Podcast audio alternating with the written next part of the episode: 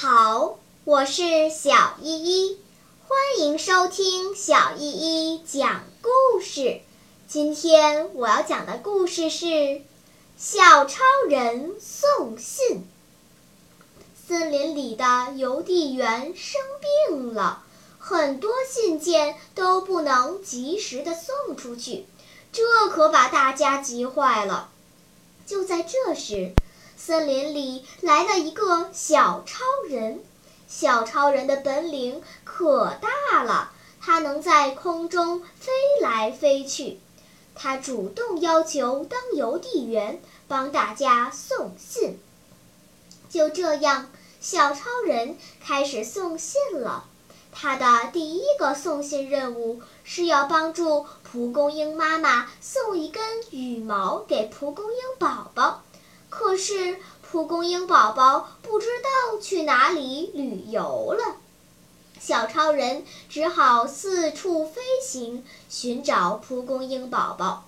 他飞过刮风的大海、地震的城市和荒芜的原野，在飞行了大半个地球之后，小超人终于找到了蒲公英宝宝。看着蒲公英宝宝高兴的样子。小超人感到自己这一趟走得很值，接下来的送信任务可难倒小超人了。松鼠妈妈要给去远方生活的松鼠宝宝捎一条围巾，但是松鼠妈妈并不知道松鼠宝宝到哪里去了。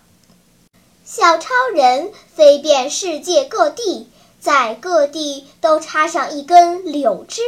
待长出柳枝后，他把松鼠妈妈的围巾拆成毛线，一条条的挂到每棵树上。这样，无论松鼠宝宝在世界的哪个角落，都可以收到松鼠妈妈的思念。尽管送这些信件非常辛苦，但是小超人一直遵守当初的诺言。要把信件在最短的时间里送到每个人的手上。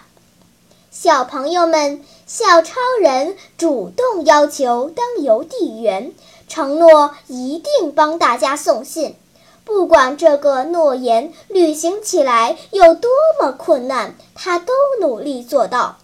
他的这种遵守诺言的品德，值得每个同学学习。好了，今天的故事就讲到这里吧。什么？